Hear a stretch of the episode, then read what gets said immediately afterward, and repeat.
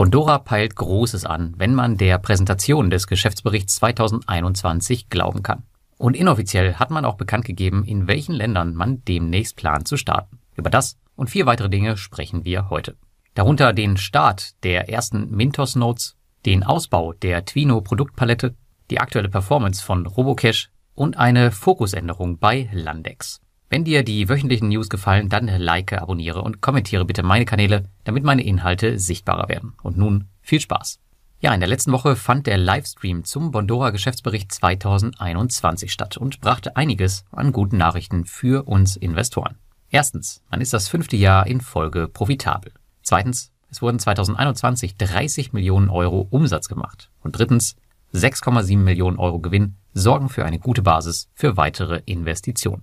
Und diese Investitionen werden kommen. Bondora möchte kurzfristig die Kundenbasis auf eine Million Kunden erhöhen. Aktuell hat man ca. 185.000.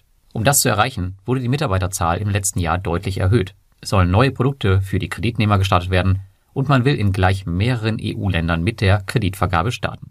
Öffentlich nennen wollte man die Länder nicht, Wer jedoch in die aktuellen Stellenbeschreibung von Bondora schaut, der sieht, dass aktuell Country Manager für die Niederlande, Lettland, Litauen, Dänemark, Slowenien, die Slowakei, Bulgarien und Irland gesucht werden. In all diesen Ländern ist Bondora bisher noch nicht aktiv. Zudem soll es auch für Investoren ein neues Spielzeug geben. Auf der Invest 2022 durfte ich schon einen ersten Blick darauf werfen und CEO Petal Tomberg hat das auch nochmal in seinem Livestream angekündigt. Es bleibt also spannend bei Bondora. Gehen wir weiter zu Mintos. Hier sind in der letzten Woche die ersten Notes bzw. Schuldverschreibungen gestartet und damit auch der Übergang weg von den klassischen P2P-Krediten, in die ihr nur noch bis zum 30.06.2022 investieren könnt. Ihr habt nun auf dem Primärmarkt zwei verschiedene Schaltflächen, über die ihr die verschiedenen Instrumente wählen könnt. Und auch im Autoinvest wird nun unterschieden nach Notes und P2P-Krediten. Bei Mintos heißen sie Ansprüche. Die Informationen, die ihr jetzt über die Notes bekommt, sind deutlich umfangreicher als vorher bei den klassischen P2P-Krediten. Hier lohnt es sich mal, einen Blick hineinzuwerfen. Beachtet bitte, dass ihr in die Notes nun 50 statt 10 Euro investieren müsst. Dahinter liegen aber mehr Kredite, sodass die Diversifikation sogar besser ist als vorher. Die nächste News. Twino schraubt weiter an seiner Attraktivität für die Investoren. Seit letzter Woche gibt es für Kunden in Polen ein neues Produkt, in das wir als Investoren auch investieren können. Und zwar handelt es sich um eine Kreditlinie für Verbraucher unter dem Markennamen NetCredit, wobei das Produkt von der neuen Einheit TwinCard ausgegeben wird. Kunden von Twino können hiermit virtuelle Kreditkarten innerhalb des Mastercard-Zahlungssystems erhalten und nutzen, um so ihre finanziellen Möglichkeiten zu erweitern. Auf die neuen Produkte gibt es für Twino eher untypische 12% Rendite bei einer Laufzeit von circa 12 Monaten und einer Rückkaufgarantie. Twino sieht die Produkteinführung als bahnbrechende Neuerung für ihr eigenes Kreditportfolio. Solange ich meine Rendite kassiere, soll mir das recht sein. Wirklich erkennen könnt ihr die neuen Kredite auf dem Marktplatz aber nicht.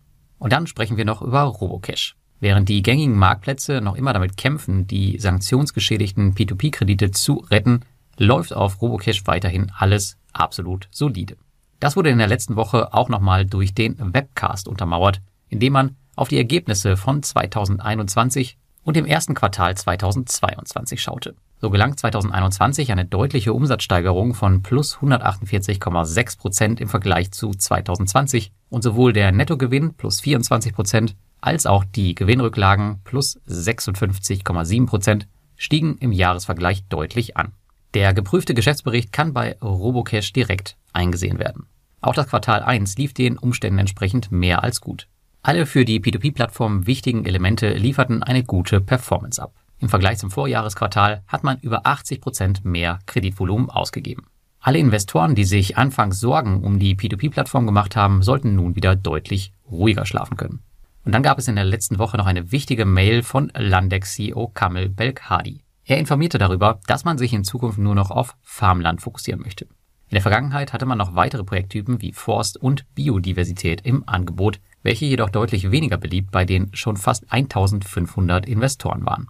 Der Grund war für mich schon vor dieser Nachricht offensichtlich. Farmland wirft laufende Erträge ab, beziehungsweise eine jährliche Dividende, die anderen Projekttypen in der Regel nicht. Projekte abseits von Farmland sollen innerhalb von zwei Jahren mit Gewinn veräußert werden. Farmland selbst dagegen soll nicht mehr verkauft, sondern langfristig gehalten werden, um Spekulationen damit zu vermeiden und den Wert der Ländereien nachhaltig zu steigern. Exorbitante Gewinne mit Landex werden damit also wahrscheinlich nicht mehr möglich sein. Will ein Investor aus seinem Farmland aussteigen, werden die Anteile von Landex zum Marktpreis wieder auf dem Primärmarkt gelistet. Wie das Ganze dann in der Praxis aussehen wird, ist mir persönlich noch nicht klar, aber das wird sich dann mit der Zeit zeigen.